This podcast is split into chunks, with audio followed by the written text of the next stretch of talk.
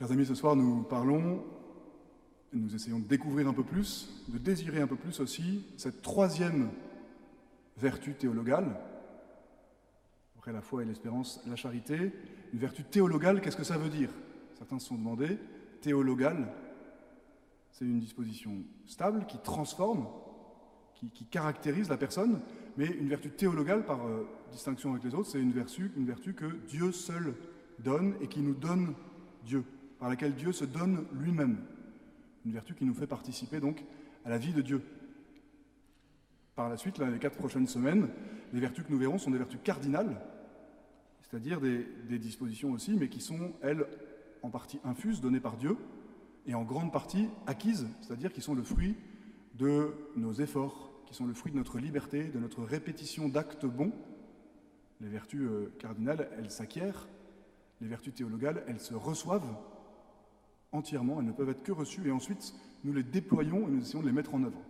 donc ça va être euh, vraiment ce que nous allons essayer de voir ce soir, c'est comprendre ce que c'est que la charité, qui se distingue. On entend tellement euh, aujourd'hui le mot amour, que parfois on en a euh, la nausée, en tout cas l'excès, ce mot peut être galvaudé, le mot amour qu'on entend partout. Et parmi tout ce qu'on considère habituellement comme des synonymes de l'amour, la charité, a quelque chose d'unique. Elle a quelque chose, on l'appelle la reine des vertus, la mère des vertus, le, général en chef. Et c'est elle qui fait dire euh, à Jésus, en parlant de ses disciples, vous êtes la lumière du monde, vous êtes le sel de la terre. Alors avec la lumière du monde, on désigne davantage la foi et l'espérance. Puis le sel de la terre, ce qui donne du goût, c'est la charité. Et les chrétiens doivent être ceux qui répandent ce goût de la charité. On approche du, dimanche du Christ roi, là, fin de l'année liturgique, période où, dans la communauté Saint-Martin, mais selon une tradition qui, euh, est beaucoup plus répandue que ça, euh, nous essayons de faire le bilan des grâces reçues pendant l'année liturgique. Bien, vous voyez, ces trois vertus théologales, euh, ça pourrait être une bonne grille. Comment est-ce que cette année m'a permis de grandir dans la foi? Comment est-ce qu'elle m'a permis de grandir dans l'espérance? Comment est-ce que j'ai grandi dans la charité? Comment est-ce qu'on grandit dans la charité? Ça va être ça la grande question autour de laquelle on va, on va approfondir. Quelle est la manière spéciale d'aimer pour un chrétien aujourd'hui? Et puis qu'est-ce qui peut faire qu'on aime plus, qu'on aime mieux, qu'en aimant on attire les autres à Jésus qui est la source de cet amour? Donc la première grande partie, ça va être celle-là. Euh, qu'est-ce que c'est que cette charité, reine des vertus En quoi elle consiste? Où est-ce qu'on en est rempli Où est-ce qu'on la reçoit Et puis ensuite, on verra les, défis de, cette charité, comment, concrètement apprendre à la, faire, euh, à, la, faire se déployer, à la faire grandir dans notre vie. Alors d'abord, euh, qu'est-ce que c'est que la charité? Quand, Don Louis Hervé et Don Bertrand vous ont parlé les deux semaines dernières de la foi puis de l'espérance. La foi, un regard permanent sur notre vie qui choisit de, s'appuyer sur Dieu, d'adhérer entièrement à Dieu. L'espérance, dont Bertrand vous disait, euh, compter sur le secours de Dieu, attendre Dieu de Dieu, accueillir l'épreuve comme on accueille la, croix qui sauve, traverser l'épreuve. Bah, vous voyez que cette foi et cette espérance, ce sont plutôt des vertus pour le chemin, pour la route c'est euh, la foi qui, est la lumière, qui est la porte d'entrée par laquelle on va vers Dieu, sans laquelle on ne pourrait pas aller à Dieu, et donc par laquelle on est sauvé. L'espérance qui permet de, marcher, de ne pas se décourager en chemin. Et puis la charité, ben, ce n'est pas une vertu pour la route. C'est une vertu dont on a besoin pendant notre passage sur la terre, mais qui durera pour l'éternité. C'est pour ça que Saint Paul dit, euh, première lettre aux Corinthiens, euh, chapitre 13, verset 13, Saint Paul dit Aujourd'hui demeure en vous, que demeure en vous aujourd'hui la foi, l'espérance et la charité, mais la plus grande des trois, c'est la charité. on a une grosse demi-heure pour parler de la plus grande des vertus, et donc euh, évidemment, il restera plein de choses qu'on aurait pu en dire, et l'important c'est de, comprendre ce qu'elle est profondément, essentiellement. Pourquoi c'est la plus grande? Pourquoi c'est la seule qui va demeurer? Parce qu'en fait, elle nous fait participer à la vie de Dieu. Quand on dit qu'elle est théologale, Dieu se donne par elle, elle nous fait participer à sa vie. C'est-à-dire que le point de départ, c'est celui-là. Dieu est amour. Dieu est charité. Deus caritas est. Ça vous rappelle peut-être le titre de, cette encyclique, qui serait euh, un des conseils pour ceux qui ont le temps de lire en ce moment. Encyclique pas très longue. Dieu est amour du, du pape Benoît XVI, dans laquelle il explique vraiment comment la charité chrétienne transforme la notion humaine de l'amour tout en la récupérant, tout en s'appuyant sur elle. La charité chrétienne n'est pas euh, hors sol, elle plane pas au-dessus de l'expérience que tous les hommes font de l'amour, mais elle a ceci d'incroyable, c'est que c'est la vie de Dieu. Dieu est amour dans, la Trinité, le Père, le Fils et le Saint-Esprit, il y a une circulation d'amour. Dieu, les trois personnes de la Trinité s'aiment d'un amour parfait, et dans la charité, on participe à cet amour parfait de Dieu. Où sont amour et charité? Dieu est présent. C'est ce qu'on chante le jeudi saint. Là où il y a la charité, il y a Dieu. Ensuite, la charité, c'était dans le titre euh, ce soir, la charité, c'est un élan. Ne brisez pas l'élan de votre charité. L'élan, c'est pas le nôtre, c'est celui de Dieu. Quand on est dans la charité, on est dans un mouvement. On ne s'arrête plus. Parfois, il y, a des, pauses, mais il faut que le mouvement reprenne. Quand on perd l'état de grâce, quand on se sépare, quand on se coupe de la charité, on la retrouve, et tout ce qu'on a reçu comme grâce de charité, eh bien, c'est ravivé. Le feu est rallumé. La charité, c'est un élan. Alors, qu'est-ce que ça veut dire? Ben, Comme le Père m'a aimé, dit Jésus dans le chapitre 15 de l'évangile de Saint Jean, versets 9 et 10, Comme le Père m'a aimé, moi aussi je vous ai aimé, demeurez dans mon amour. Qui a un, mouvement qui a commencé en Dieu, le Père aime le Fils, moi aussi je vous ai aimé, et donc vous, vous recevez cet amour et vous rentrez dedans. Vous rentrez dans un amour que vous auriez jamais pu euh, atteindre seul. La charité, vouloir fabriquer la charité, ou euh, la Bible dit euh, vouloir acheter la charité, c'est complètement impossible. Vouloir fabriquer la charité, ce serait comme de vouloir créer de l'énergie atomique à force de pédaler de plus en plus vite sur un vélo d'appartement, ça ne marcherait pas. Il faut que ça, nous soit donné. Euh, celui qui demeure dans la charité demeure en Dieu, et Dieu demeure en lui. Et donc, du point de vue de l'homme, c'est ça la charité. C'est Dieu qui demeure en nous, c'est une présence active, une énergie, une énergie beaucoup plus forte que, tout ce qu'on est capable de, contenir, mais qui est inépuisable et qui est tout, le temps renouvelée, que Dieu renouvelle tout le temps en nous. Et donc, autre, autre verset essentiel pour nous chrétiens, euh, encore Saint Paul, euh, Romains chapitre 5, verset 5. L'amour de Dieu a été répandu dans nos cœurs, la charité de Dieu a été diffusée dans nos cœurs par l'Esprit Saint habitant en nous. Dans, dans l'expérience de tout le monde, dans l'expérience humaine, dès qu'il y a un acte, dès qu'il y a un mouvement, ça c'est plutôt de la philosophie, Dès qu'il y a un mouvement, le mouvement, il est toujours euh, la conséquence d'un amour. On bouge parce qu'on aime quelque chose. Mais lorsque cet amour, c'est la charité de Dieu diffusée dans nos cœurs, eh bien c'est Dieu qui nous fait bouger, et le mouvement, il est vers Dieu. On bouge vers notre éternité. On fait un acte qui peut être minuscule, comme on va l'entendre dimanche avec euh, tous ces petits actes pour lesquels Jésus félicite. J'avais faim, vous m'avez donné à manger, j'avais soif, vous m'avez donné à boire. Tout ce que vous avez fait au plus petit d'entre les miens, c'est à moi que vous l'avez fait, eh bien, la plus petite des choses porte un poids d'éternité. Elle porte un poids euh, atomique, nucléaire, comme dans un petit atome, il y a une énergie immense. La plus petite des, actions humaines, si elle est habitée par cet amour qui vient de Dieu, elle est éternelle. Elle ne passe pas. Elle a une conséquence éternelle. La charité, c'est quelque chose dans notre vie quotidienne qui peut devenir éternel. Puis dire que Dieu est amour, c'est dire qu'en fait tout ce que Dieu fait, il le fait dans l'amour. On dit que l'amour, c'est la cause. Alors je vous, épargne la cause matérielle, la cause efficiente, la cause formelle, c'est la cause finale, c'est-à-dire c'est ce que Dieu veut quand il fait le monde. La création, c'est la, finalité de la création, c'est l'amour. Dieu crée par amour, en vue de l'amour, c'est-à-dire que tout ce qu'il veut en créant tout, les étoiles, euh, la mer, les hommes, etc., ce que Dieu veut, c'est que des êtres libres puissent l'aimer pleinement participer à son amour de façon libre.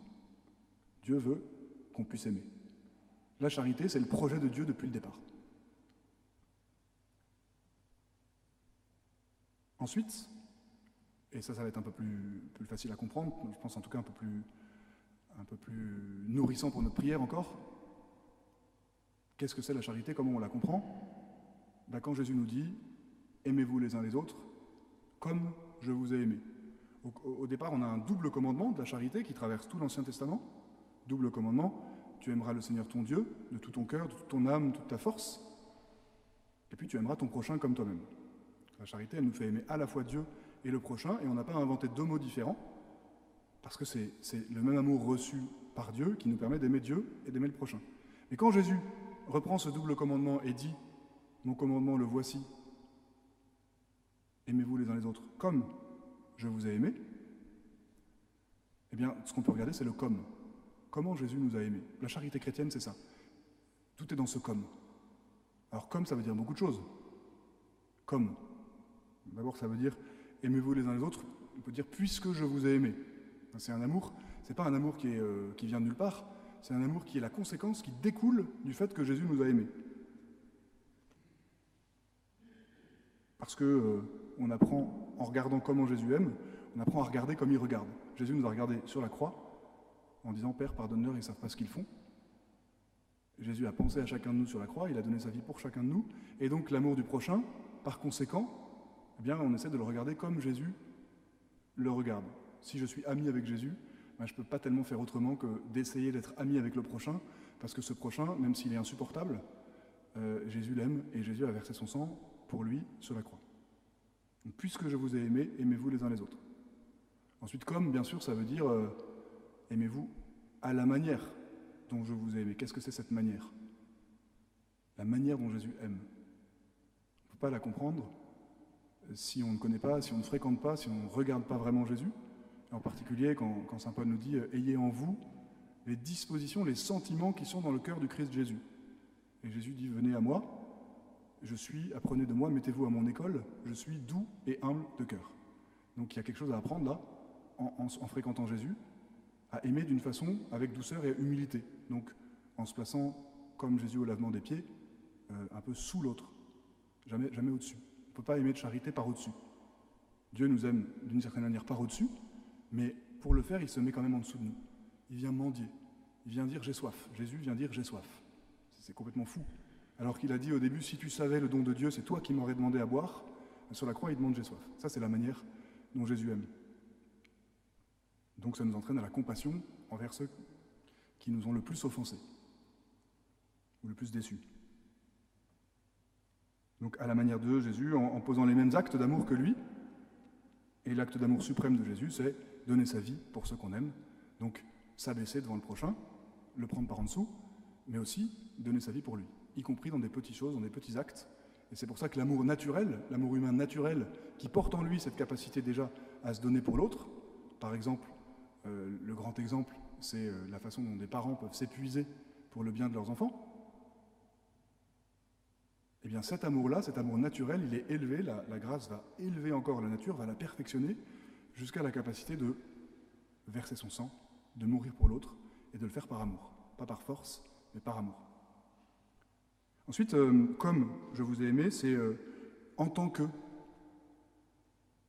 Vous êtes comme moi, vous êtes chrétien, vous êtes d'autres Christ, et donc euh, quand vous aimez, bah, c'est moi qui aime à travers vous. Apprendre à aimer comme Jésus nous a aimés, c'est aussi ça. C'est aussi apprendre à être, comme dit Sainte Élisabeth de la Trinité, à être pour Jésus des humanités de surcroît, c'est-à-dire qu'on est comme des prolongements de Jésus. Quand on aime vraiment de charité, bah, c'est Jésus qui agit à travers nous. Quelqu'un va peut-être être converti parce qu'on l'aura aimé de charité, c'est-à-dire c'est comme si c'était Jésus qui l'aimait. Quand j'aime le, prochain qui est pauvre et qui est à terre, je, suis comme le bon samaritain et je reconnais Jésus dans le pauvre qui est à terre. Ce que vous avez fait au plus petit d'entre les miens, c'est à moi que vous l'avez fait. Mais en plus, quand j'aime le pauvre au nom de Jésus, c'est comme si c'était Jésus lui-même qui se penchait pour le relever et pour le soigner. Donc on rend Jésus accessible aux autres. Et donc, conclusion de tout ça, c'est que si on veut aimer comme Jésus, si on veut aimer de charité, bah, le seul moyen, c'est de connaître Jésus, en particulier, le, moyen privilégié pour connaître petit à petit Jésus, eh bien, c'est celui de se nourrir des mystères de la vie du Christ.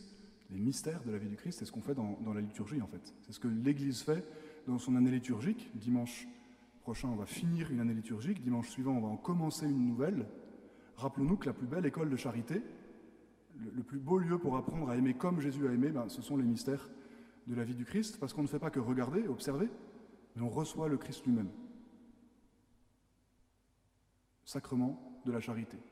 L'Eucharistie, c'est le sacrement de la charité, c'est là où on vient recharger les batteries de notre charité, où on vient recevoir la charité pour pouvoir la répandre comme Jésus l'a répandu. Puis dernier aspect de cet amour euh, qui est comme celui de Jésus, ben, c'est jusqu'au bout. Il n'y a pas de plus grand amour que donner sa vie pour ceux qu'on aime, et il n'y a pas de plus grand amour que donner sa vie, que d'aimer jusqu'au bout. Jésus, dans sa Pâque, on dit qu'il les aima jusqu'au bout. Il ne pouvait pas aller plus loin. de la même manière, c'est cette notion de fidélité, de durée, qui caractérise l'amour chrétien. L'amour humain, souvent, il y a des très belles choses, on voit des très belles choses, mais très souvent, on en, on en enlève dans la vision courante, au milieu de laquelle on vit, on enlève cette dimension de pour toujours. Et c'est pour ça que le mariage chrétien est quelque chose qui paraît aussi, aussi effrayant, ou déraisonnable même, pour toujours, jusqu'au bout. Il les aima jusqu'au bout, de même que le Christ a aimé l'Église jusqu'au bout, de même, la grâce que reçoivent dans le sacrement les époux, c'est de s'aimer l'un l'autre comme Jésus nous a aimés, c'est-à-dire aussi jusqu'au bout. Et ensuite, c'est une grâce qu'il faut faire fructifier et ça coûte. Voilà, et dernière chose sur ce qu'est la charité, eh bien, elle est le grand critère. Donc, on a dit l'élan de Dieu, on a dit comme je vous ai aimé, on dit aussi le grand critère, le grand critère sur lequel on sera jugé. Au soir de notre vie, nous serons jugés sur l'amour. Ça, c'est Saint Jean de la Croix.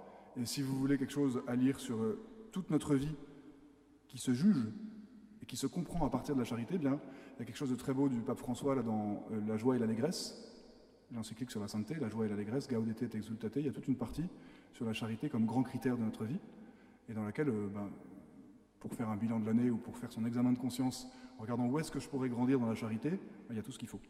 Et c'est les talons de mesure parce que on peut dire que tout ce qui compte sur cette terre a un rapport avec la charité et que tout ce qui n'a pas de rapport avec la charité, ben, en fait, ne compte pas vraiment. Tout ce s'il y a une réalité qui nous préoccupe en ce moment, qui nous prend la tête, pour laquelle on se soucie, mais qu'on arrive à dire en fait ça n'a pas de rapport avec la charité, alors ça veut dire que c'est ce qu'on appelle une vanité, quelque chose de vide, quelque chose qui passera. Tout passe. Tout ce qui n'a pas de rapport avec la charité disparaîtra, donc ne compte pas. Par exemple, il y a beaucoup de choses dans le regard des autres. La charité nous apprend à voir que, ben, en fait, ça ne va pas avoir de conséquences sur la charité.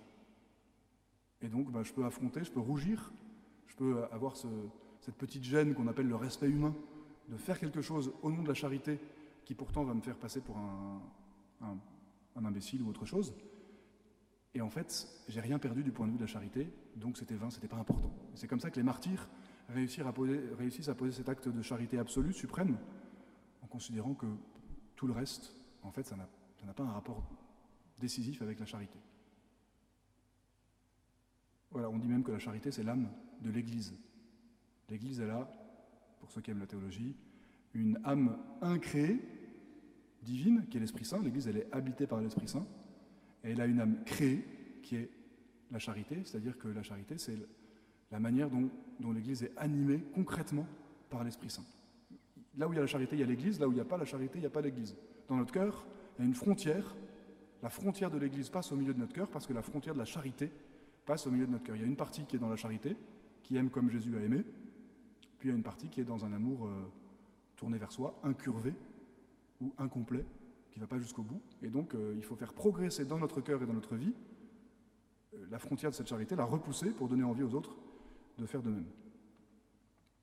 C'est pour ça que le Concile Vatican II dit que la sainteté, pour définir la sainteté, il faut simplement dire, voilà, on cherche des définitions compliquées parfois de la sainteté, il faut simplement dire, la sainteté, c'est la charité vécue pleinement. Celui qui vit la charité pleinement, eh il sera saint. Et il se retrouvera au ciel simplement parce qu'il aura vécu la charité, parce qu'elle elle rassemble tout, elle contient tout. Alors bien sûr, cette charité-là, on ne peut pas la vivre sans... On comprend bien que quand on emploie le mot caritatif, les œuvres de charité, et qu'il n'y a pas de référence à Dieu, si ce n'est pas Dieu qui nous donne l'amour qu'il y a en lui, haut et de manière belle. Euh, dans la charité, il se passe à peu près la même chose. Dit, Saint François de Sales, il y a des gens qui, font toutes leurs actions dans, dans, la terre et pour la terre. Ils n'ont pas d'action qui soit orientée vers Dieu et vers la vie éternelle. Donc ils peuvent courir très vite, c'est-à-dire ils peuvent être très efficaces et très habiles. Ils sont comme les autruches, ils s'envoleront jamais. Puis il dit il y, a, beaucoup de chrétiens qui vivent plutôt comme des poules, c'est-à-dire que globalement ils vivent plutôt euh, cloués au sol, cloués au, quotidien, sans beaucoup d'actes de vraie charité. Mais petit à petit, ils en, font, euh, ils en font un petit peu, et puis petit à petit, ils peuvent prendre leur envol, et les poules deviennent des aigles. Et ça, c'est le programme de la vie chrétienne. C'est de, passer de la poule à l'aigle, c'est-à-dire de passer d'une vie où on fait de temps en temps des actes de vrai amour, à une vie où on en fait euh, de plus en plus, avec de plus en plus de joie, et où ça, ça envahit petit à petit toutes nos relations, toute notre existence. Voilà. comment est-ce que ça se fait? Comment est-ce que ça s'accomplit en nous? Eh bien, ça s'accomplit. Saint Thomas dit qu'il y, a des grands actes de la charité qui sont, je vais vous dire la façon dont Saint Thomas les décrit, puis après je vais, me restreindre à des choses un peu plus, euh, un peu plus limitées. Saint Thomas dit l'acte principal, c'est la dilection, ça veut dire aimer en choisissant d'aimer avec le cœur, que ce soit Dieu ou le prochain. Puis ensuite, il y a des, actes secondaires qui découlent de cet acte principal. Quand j'aime quelqu'un, comment est-ce que ça se voit? Comment est-ce que ça se mesure? Eh bien, ça se mesure par des actes intérieurs, un état intérieur, la paix, la miséricorde, la joie. Et puis ça se mesure aussi par des actes extérieurs qui sont alors les plus connus, hein, beaucoup plus faciles à imaginer, la bienfaisance, faire du bien, l'aumône, donner de son bien, et puis, et celui-là est un peu inattendu mais il faut y penser, la correction fraternelle, c'est-à-dire le fait d'aller dire, dire à notre prochain qu'il faut qu'il reprenne le bon chemin. Alors tout ça, ce sont les, nombreux actes. On peut vérifier que dans notre vie, la, charité se traduit par ces actes-là. Et moi, je vais essayer de, de me concentrer sur, sur, trois grandes caractéristiques de la charité qui sont aussi des, défis de la charité. Donc c'est le, deuxième temps. Euh, les principaux défis pour grandir dans la charité, quand Benoît XVI dit euh, faire entrer la lumière de Dieu dans le monde, faire entrer la lumière de Dieu dans le monde, eh bien d'abord, je vous, dis les trois verbes et puis ensuite je m'arrête à chacun la charité révolutionne, elle renverse. La charité brûle, elle est comme un feu. Et puis la charité civilise, elle construit petit à petit une cité. Comment est-ce que la charité révolutionne? Bien, elle renverse tout. Il renverse les puissants de leur trône. Il élève les humbles. Lorsqu'on a commencé à croire à l'amour, il y a une inversion qui se fait. Il faut qu'il grandisse et que moi je diminue. Il y a, il y a cette différence entre euh, l'amour qui cherche à capter, l'amour captatif, c'est pour moi que je vis, et puis l'amour oblatif qui cherche à se donner. C'est ça le renversement. Jésus dit, si vous aimez ceux qui vous aiment, quelle récompense aurez-vous? Même les païens en font autant. Et Saint Paul dit, si je n'ai pas la charité, je, suis, je ne suis rien, je suis comme une cymbale qui résonne, c'est-à-dire je peux faire des grandes choses, mais si je, ne laisse pas se faire en moi cette inversion, eh bien je, je n'aimerais pas de charité. En fait, le grand adversaire, c'est euh, l'égoïsme. La charité révolutionne d'abord notre égoïsme. Elle nous apprend à vivre non pas replié sur nous et sur nos proches, non pas limité à un amour pour nos proches, mais euh, ouvert, plus large. Alors ça, c'est un exemple qui est quand même très, très impressionnant en ce moment, euh, en tout cas qui, m'impressionne souvent, c'est de voir la place que prennent, en particulier chez les jeunes, surtout chez les jeunes en fait, la place que prennent les groupes d'amis. Et la charité, elle intervient euh, notamment là. Enfin, il y a des très belles choses qui se vivent dans un groupe d'amis. Il y a des belles relations de charité, il y a des, il y a des découvertes, il y a des, pardons qui sont donnés, il y a des relations euh, solides où on apprend à se donner pour l'autre. Et parfois aussi, il y a un enfermement. C'est-à-dire qu'en fait, le groupe d'amis devient la zone de sécurité, là où je suis bien, là où je me sens vraiment chez moi. Euh, je collectionne les amitiés, mais en même temps, je suis toujours un petit peu angoissé à me demander est-ce que je m'occupe suffisamment bien de mes amis euh, Est-ce que je vais pouvoir continuer toute ma vie à bien m'occuper de mes amis? Il y a une espèce d'angoisse parfois qui va prendre la place d'un amour encore plus important. Donc on ne va pas oser s'engager dans une relation amoureuse, ou bien on va souffrir beaucoup dans une relation amoureuse parce qu'il y a des, des, arrachements ou des détachements avec les amis et qui coûtent. Donc on est tétanisé par le fait qu'il y ait des choses qui puissent bouger ou qui puissent changer dans notre manière d'aimer nos amis.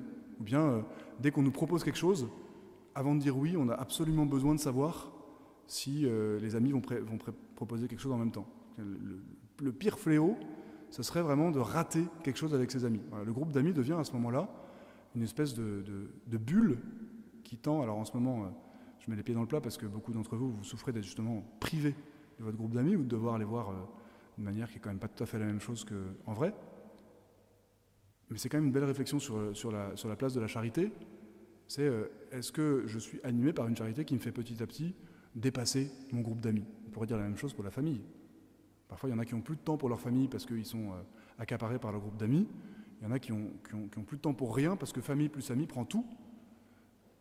Et en fait, euh, petit à petit, ben, le temps qu'on donne, à, y compris à quelqu'un qui est un peu lourd, ou qui est moins sympathique, ou qui n'était pas dans notre groupe d'amis privilégié, ou bien le temps qu'on donne à quelqu'un qui souffre, ben, c'est cette, inversion-là, cette révolution-là, qui fait qu'on rentre petit à petit dans la charité, la vraie charité. On trouve dans tout l'Évangile des quantités de, de, rappels de cette inversion, du fait que, que l'amour de l'Évangile, il révolutionne, il inverse, invite des estropiés, des aveugles. Qui s'abaisse sera élevé. La pierre euh, rejetée par les bâtisseurs est devenue la pierre d'angle. Les premiers seront les derniers.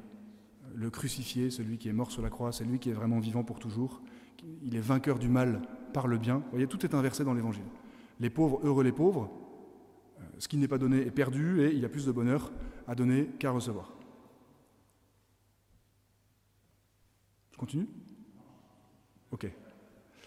Euh, bien. Euh, deuxième aspect donc, de, cette, de ce renversement, c'est est-ce qu'il est, irréaliste ou est-ce qu'il est utopique? Parfois, il y a une grande crainte chez les, chrétiens de se dire mais cette, charité chrétienne, en fait, c'est pas raisonnable. Je ne peux pas, pas en permanence tout inverser. Et euh, vous trouvez dans, le pape François euh, la simplicité, en fait, de, cet appel de, la charité. La charité, c'est simple, parce que la charité, en fait, c'est Dieu qui nous donne deux visages. Voilà. Ce n'est pas des grandes théories, ce n'est pas des grandes, euh, des grandes des choses sophistiquées pour apprendre à aimer de charité. Ce sont deux visages. Le visage de Dieu qui, qui s'est révélé à nous en Jésus, et puis le visage du prochain, le visage du pauvre. Et le pape François dit, qu'est-ce qui reste? Qu'est-ce qui a de la valeur dans la vie? Quelles sont les richesses qui ne s'évanouissent pas? De toute façon, sûrement deux, le Seigneur et le prochain. Ces deux richesses ne s'évanouissent pas. Donc ce renversement qui rend charitable, eh bien, il n'est pas utopique, il est réaliste dans la mesure où il nous fait porter notre amour vers les deux choses qui ne s'évanouiront pas, les deux grandes richesses qui ne s'évanouiront pas, alors que toutes les autres vont s'évanouir. La charité est un feu. Elle brûle. Vous mettrez le feu au monde. Alors, quelque chose qui brûle, c'est quelque chose qui se propage. Il faut, il faut de l'espace, il faut de l'air. Il faut lui donner de l'air à la charité. il faut laisser, il faut du temps pour que la flamme, il faut, rester en contact avec la flamme de l'amour du Christ. Il faut rester suffisamment longtemps dans la, prière. Il faut rester suffisamment longtemps dans, la proximité avec le Christ pour que ça puisse s'allumer. Et ensuite, une fois que ça s'allume, il faut que ça, ça a besoin de, plus en plus de place et de plus en plus de carburant. La charité ne peut pas vivoter. Ça ne peut pas rester un petit feu. Il faut, il faut l'alimenter. Et puis il faut lui donner de l'air. Petit à petit, ce qui fait qu'on voit qu'on est brûlé par un feu, c'est la disparition de ce qui nous séparait, de ce qui, mettait de l'espace entre notre cœur et le cœur de Dieu, entre notre volonté et la volonté de Dieu. On dit que la charité, elle se traduit par le fait de vouloir ce que Dieu veut. Plus je veux la même chose que Dieu, plus je suis dans la charité. Parce que ce feu de l'amour de Dieu a brûlé en moi ce qui résistait. Tout ce qui fait qu'on dit non, mais Seigneur, euh, je préfère pas, pas maintenant, plus tard, on verra. Eh bien, plus le feu grandit, plus ça brûle. Et donc, il faut savoir qu'en s'approchant de Jésus, on s'approche d'un feu et que ce feu va brûler. Et donc, il va nous appauvrir, il va nous dépouiller de choses qui sont des sécurités. On pensait que ça nous protégeait. Et en fait, ça, nous empêchait de, vraiment brûler, c'est-à-dire de vraiment réchauffer les autres. Celui qui se laisse allumer par ce feu de Dieu, ensuite, il, met le feu autour de lui. Et puis, c'est un feu qui consume, c'est-à-dire que la caractéristique de la charité, c'est qu'elle ne nous, laisse pas tout. Donc, il faut accepter de lâcher des choses qui vont effectivement être consumées. On ne fait rien autrement qu'en se consumant. On ne fait rien autrement qu'en dépensant nos forces. Si on veut garder, si on veut protéger, si on veut euh, que tous nos talents soient utilisés, économisés, rationalisés, on n'arrivera pas à vivre dans la charité. Et enfin, dernier aspect de cette charité, c'est l'aspect de la, société, la cité.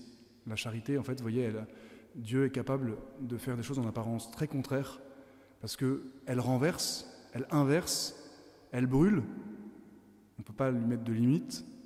Et pourtant, en faisant ça, qui sont plutôt euh, révolutionnés et mettre le feu c'est plutôt des actes euh, en apparence qui, détruisent quelque chose. En fait, petit à petit, la charité, elle construit. Quand le pape Saint Jean-Paul II parle de la civilisation de l'amour, la civilisation de la charité, vous avez cette troisième image d'une cité qui se construit petit à petit. Notre vie, si on grandit dans la charité, est comme une, belle ville bien construite. Et puis, la cité, pas seulement notre vie à nous, mais la cité, c'est-à-dire la société, se construit par des gens qui vivent de la charité. On pourrait dire non, la cité, c'est le domaine de la justice, L'important, c'est que ce soit bien organisé, que chacun ait ce qu'il lui, faut. En réalité, les sociétés chrétiennes sont des sociétés qui fonctionnent sur la logique de la charité. Ce qui n'empêche pas qu'il faut de la justice, ce qui n'empêche pas qu'il faut de l'ordre, qu'on ne vit pas en permanence dans la mauvaise conscience de, devoir toujours donner plus, mais on vit dans l'attraction du Christ qui nous dit euh, si ton frère te réquisitionne pour faire mille pas, fais-en deux mille avec lui. Donc, ben, en méditant là-dessus, ben, on, se rend compte particulièrement que cette période-ci, cette période de crise, cette période d'épreuve, cette période où la cité tout entière est éprouvée, eh bien, c'est une période par excellence pour la charité où il faut se demander, ce sera dans les questions que, si vous réussissez à vous retrouver en petit groupe, que, je vous proposerai de, creuser. Alors comment est-ce qu'on fait? Quelle, inventivité de la charité? Aujourd'hui, c'est une époque très propice à cette inventivité de la charité.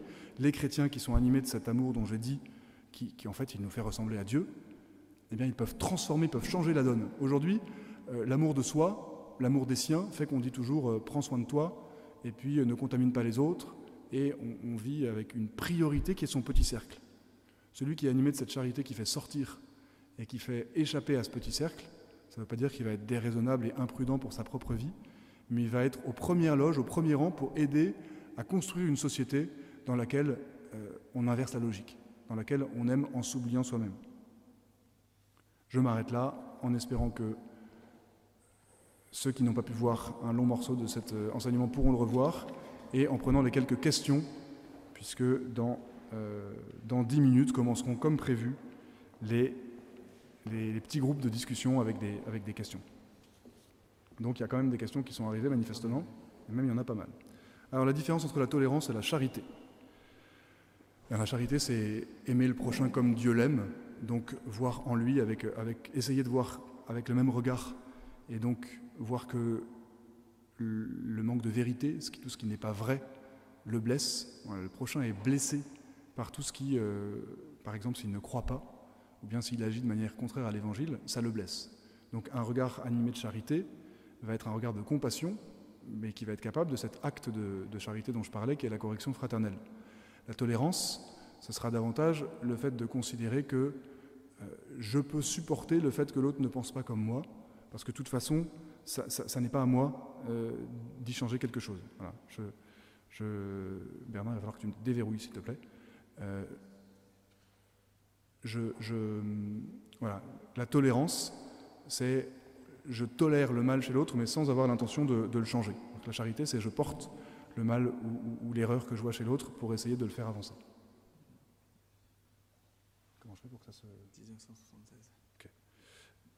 Alors, y a-t-il une limite à la charité? Non, il n'y a pas de limite à la charité. C'est le propre de cette forme d'amour. La charité, c'est un amour sans limite. Ça ne veut pas dire qu'il n'y a pas les limites de la réalité. Les limites de la charité sont les limites du réel. Par exemple, quand on a Mère Teresa, quand elle avait donné euh, toute sa journée, bah, elle allait se coucher et elle dormait la nuit. Les limites de la charité, c'est que les actes de charité, c'est pas toujours plus. C'est un mouvement qui nous pousse à donner toujours davantage, mais euh, qui garde, euh, qui garde la raison. La raison est là pour ordonner. Donc il peut y avoir un excès. Quand on parle du burn-out, par exemple, comme une maladie du don, on se donne mal, c'est un livre de Pascalide, on se donne mal, on se donne d'une manière qui dépersonnalise, c'est parce qu'on n'a pas tenu compte du réel. On a cru que la charité disait toujours plus, mais on n'a pas tenu compte de, de la réalité. Comment vivre la charité lorsque l'un a un métier qui invite à tuer? Alors c'est assez compliqué la question de... Effectivement, la guerre est considérée comme un péché contre la charité. Euh, engager la guerre sans que ce soit une guerre juste, fondée par des, motifs très proportionnés, c'est un péché grave. Euh, c'est autre chose pour le militaire dont, le métier c'est de défendre son pays et donc qui, obéit aux ordres qu'il reçoit. Euh, mais donc un militaire, en tout cas en, définition stricte, le commandement ne, tu ne tueras pas, n'est pas violé par le militaire qui tue, parce que ce n'est plus un meurtre. Voilà. Le fait de tuer dans un État où on défend son pays et dans, un état, dans une situation de guerre, c'est à peu près le même raisonnement que la légitime défense. Le fait de tuer à la guerre n'est plus considéré comme un meurtre. Évidemment, pour pouvoir faire cette distinction, il y a beaucoup de conditions.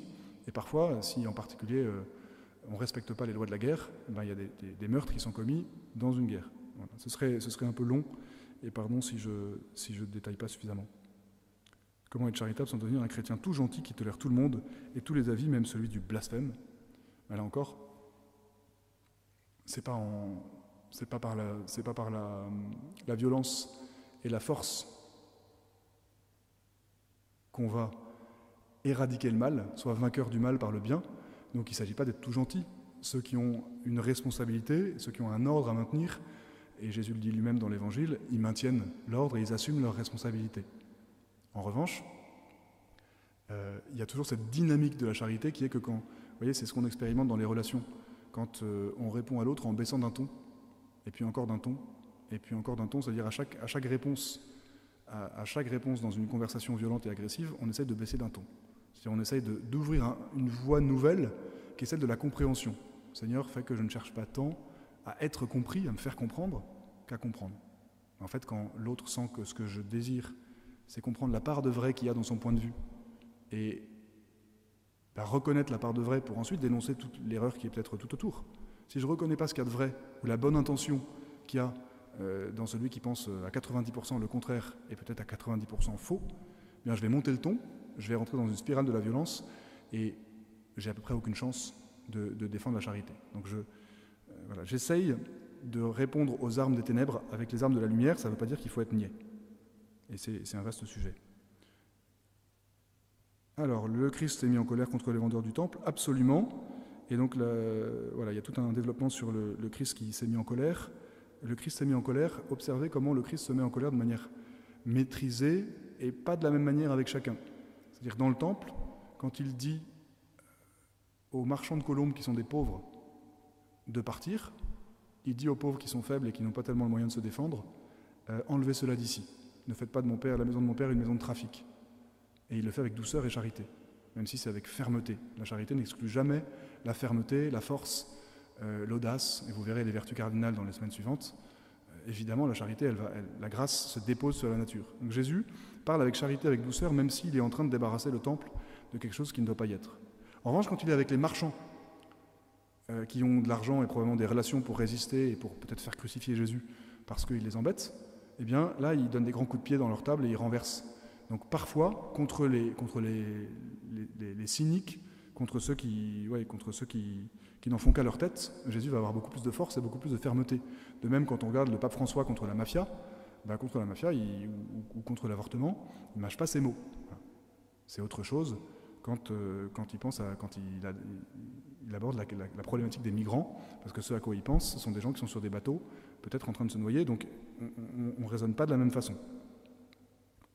Ça n'empêche pas qu'il y ait une, une, réflexion sur la façon de concilier la charité avec le devoir de, protéger son pays et ses frontières.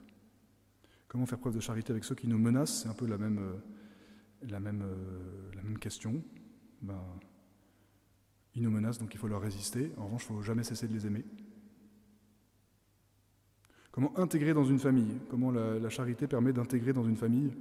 Eh bien, euh, euh, grand et vaste sujet, mais rentrer dans une famille quand on s'y sent aimé, quand on s'y sent compris, quand on sent qu'on cherche à nous comprendre, c'est quand même vraiment autre chose quand on se sent scruté, épié, euh, dépouillé pour voir exactement si on a le profil pour bien s'entendre avec chaque membre de la famille.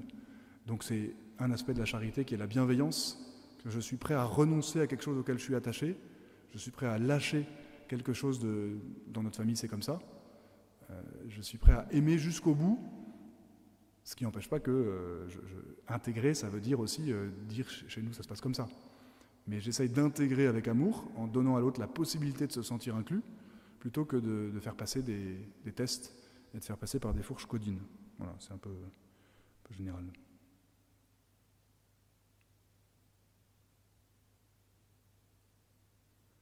dernière question que vous ne me posez pas, mais que je me pose à moi-même pour pouvoir euh, récapituler, c'est qu'est-ce qu'on peut lire si on s'intéresse à la charité? Alors bien sûr, lisez dans la Bible euh, Saint Jean, en particulier euh, les, lettres, les trois petites lettres de l'apôtre de, Saint Jean, les épîtres de Saint Jean. Lisez Saint François de Sales, l'introduction à la vie dévote, je le recommande vraiment, c'est une manière concrète d'apprendre à progresser dans la charité, dans toutes les vertus. Et en particulier, vous avez une troisième partie qui vous parle de toutes ces vertus comme la bonté, la douceur, la patience, qui découlent de la charité. Le style de vie du chrétien, c'est toutes ces petites vertus qui découlent de la charité. Puis vous pouvez lire euh, Deus Caritas Est, Dieu est amour, et pour ceux qui s'intéressent davantage à la dimension sociale de la charité, à la, charité politique, à la charité qui, anime la société, qui, est créatrice d'une société plus conforme à l'Évangile, eh vous avez Caritas in Veritate du pape Benoît XVI, euh, et puis, euh, vous avez évidemment, là récemment, Fratelli Tutti du, pape François, mais vous avez aussi Laudato Si qui, qui se pose des questions de doctrine sociale de l'Église. Et je vous recommande euh, de vous intéresser aussi au cahier Pro Persona. Pro Persona sont des cahiers qui sont, rédigés au fur et à mesure chaque mois. Vous allez sur Internet, Pro Persona, avec un seul N. Et il y en a notamment un sur euh, pourquoi est-ce qu'on a besoin de la charité dans, l'économie et dans la finance. Donc là, c'est plus une réflexion sur comment l'économie et la finance, donc dans votre travail, comment on contribue au bien commun. Je m'arrête là et je vous souhaite une bonne, euh, soirée pour ceux qui rejoignent des petits groupes et pardon pour les incidents techniques qui, j'espère, ne nous auront pas trop gênés. À la semaine prochaine pour l'enseignement sur la prudence avec Don Jean Rémy.